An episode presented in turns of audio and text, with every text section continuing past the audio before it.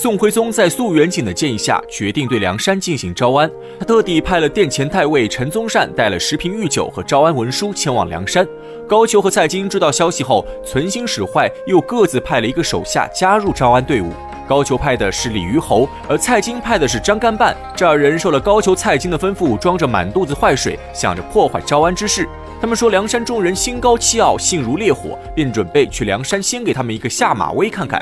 三人急行多日，赶到梁山坡。阮小七奉了宋江的命令，带领手下迎接陈太尉渡河。陈太尉见了梁山好汉，倒是规规矩矩，可李虞侯和张干办却趾高气扬，不可一世。不仅大肆贬低宋江，而且还在船上侮辱打骂阮小七的手下。这阮小七本就不想招安，他提前在船舱里灌了两大仓水，就是想等朝廷使者来时，给他们一个教训。眼看自己还没发难，对方先寻衅挑事，阮小七一怒之下拔开船上的木楔，营造出船舱漏水的假象。等陈太尉众人转移到其他船只时，阮小七偷偷打开自己船上的御酒，一口气就喝光了四瓶。看着周围手下的渴望眼神，阮小七索性把剩下的六瓶御酒全部分给众人。众人一拥而上，不消片刻，已把六瓶御酒喝了个干干净净。为了不让对方看出破绽，阮小七随便找了一家农家酿的白酒灌进酒瓶，外面还用圆封头盖上。如果不仔细看的话，还真看不出御酒已经被阮小七动了手脚。收拾完一切后，阮小七这才心满意足返回梁山。此时，宋江等人已经迎着陈太尉进入忠义堂。陈太尉从匣子中取出诏书，让萧让当众宣读。宋江则带着所有头领跪倒在地，听候圣旨。谁知萧让圣旨还没读完，就引起了梁山所有头领的不满。原来这圣旨上面写的是让梁山众人赶快束手投降，如果他们不投降的话，朝廷就要派遣大军踏平梁山。与其说这是一封招安诏书，里面的内容倒更像是一封威胁信，而且言语之间丝毫不给梁山众人面子，把他们说的如普通强盗一般低贱。等到萧让刚刚念完诏书，黑旋风李逵已经难忍怒火，当场怒喝一声，大步上前，劈手夺过招安诏书，双手猛一用力，便将诏书撕个粉碎。撕完之后，李逵又要动手殴打陈太尉等人。宋江和卢俊义见势不妙，急忙上前制止，好说歹说，才把李逵推出忠义堂。虽然朝廷诏书写得过于无礼，但宋江一心只想招安，便拿出大哥身份，好生劝解梁山众人。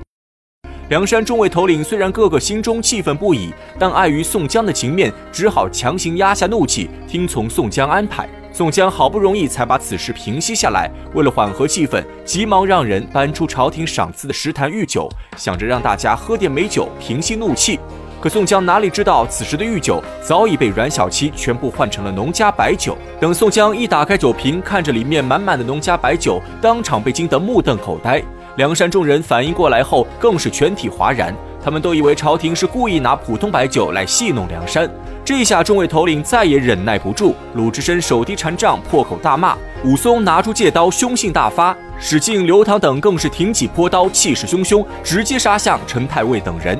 忠义堂上瞬间乱作一团。宋江和卢俊义眼看局势已经失控，急忙亲自上马，护送着陈太尉等人离开梁山。宋江梦寐以求的招安就这样以失败告终。宋江返回梁山后，召集众人商议此事。他觉得这次招安失败，朝廷必定会派遣大军讨伐梁山，他们应该提前做好防御准备。这时，军师吴用缓缓说出自己的考虑。原来这一切都在吴用的计划当中。吴用早就知道朝廷并不会真心招安梁山，于是他故意让阮小七偷换了御酒，又吩咐众位头领大闹忠义堂，为的就是让招安失败。这倒不是说吴用不想招安，吴用经常将自己比作诸葛亮，这就说明吴用素有安邦定国的雄心大志。也正是这样，他才会背叛晁盖，转投宋江。他和宋江一样，无比渴望归顺朝廷，为国效力。可吴用考虑的更为深远，他知道朝廷中有高俅、童贯等奸臣把持朝政，这些人根本没有亲眼见识过梁山的战斗力。如果梁山就这么轻易的答应招安，那以后在朝廷中肯定抬不起头来。梁山众人指不定要被朝廷如何陷害。要想让梁山众人招安后过上好日子，那就必须得让高俅等人亲自领略一下梁山的厉害之处。等梁山把朝廷军队杀得人仰马翻，到时候梁山再谈招安，就不会是现在这样的卑微处境。这也就是所谓的弱国无外交。要想让别人尊重自己，首先要让对方看到自己的实力。正是出于这样的考虑，吴用才暗中破坏第一次招安之事。这倒也正合了高俅等人的心意。既然双方都彼此不服，那么一场大战自然无可避免。陈太尉等人回到朝廷后，立刻将此事上奏给宋徽宗。宋徽宗不明就里，还以为是宋江等人冥顽不灵、凶性难除，于是立刻派枢密院童贯率军出征讨伐梁山。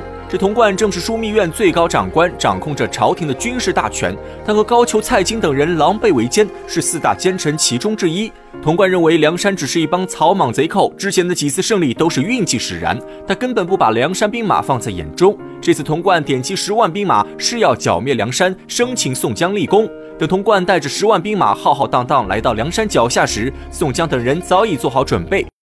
此时的梁山坡今非昔比，经过不断的扩张和发展，梁山的所有兵马加起来足有好几万人。面对童贯的十万大军，吴用胸有成竹，丝毫不惧。他先派李逵和张青当诱饵，把童贯的大军引到一处空旷之地。正在童贯不知所措的时候，吴用一声令下，梁山兵马迅速摆了个九宫八卦阵，把童贯大军围在中间。童贯看到九宫八卦阵，大惊失色，这才知道自己之前小看了梁山，可如今悔之晚矣。在梁山的全力进攻下，童贯大败而归，兵马折损上万有余，连退三十里安营扎寨。童贯输了第一仗后，心中郁闷，召集手下将领商议对策。童贯手下有两员大将，一个叫毕胜，一个叫丰美。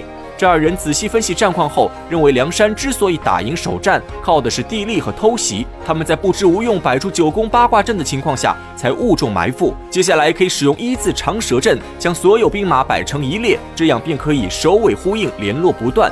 童贯听后欣然同意，于是下令整顿兵马，准备再战。三日之后，童贯率领兵马再次攻打梁山。可吴用这次又改变了战术，得知童贯采用了一字长蛇阵后，吴用马上设了个十面埋伏，结果可想而知。童贯的一字长蛇阵还没发挥出威力，就被梁山兵马从中截成几段，童贯大军一触即溃，被冲得四分五裂。童贯再次大败而归，十万兵马折损大半，不仅手下大将毕生和丰美被宋江活捉，就连童贯本人也差点死于混战。还好宋江一心记着招安之事，恐怕杀了童贯惹怒朝廷，这样就再无招安机会。于是宋江见好就收，及时鸣金收兵，这才放了童贯一条活路。童贯带着几万残兵败将，星夜返回东京。童贯打了如此大的败仗，自然不敢将实情禀告给宋徽宗，只能先找蔡京求救。蔡京和高俅一商议，决定谎报军情。在第二天的早朝上，蔡京谎称天气炎热，童贯大军水土不服，暂且休战，绝口不提童贯战败之事。满朝文武虽有知情之人，但都畏惧蔡京的势力，谁也不敢说出实情。宋徽宗就这么轻易被蔡京蒙混过关。不过，宋徽宗担心梁山继续发展下去会成为心腹大患，便想另派大将征讨梁山。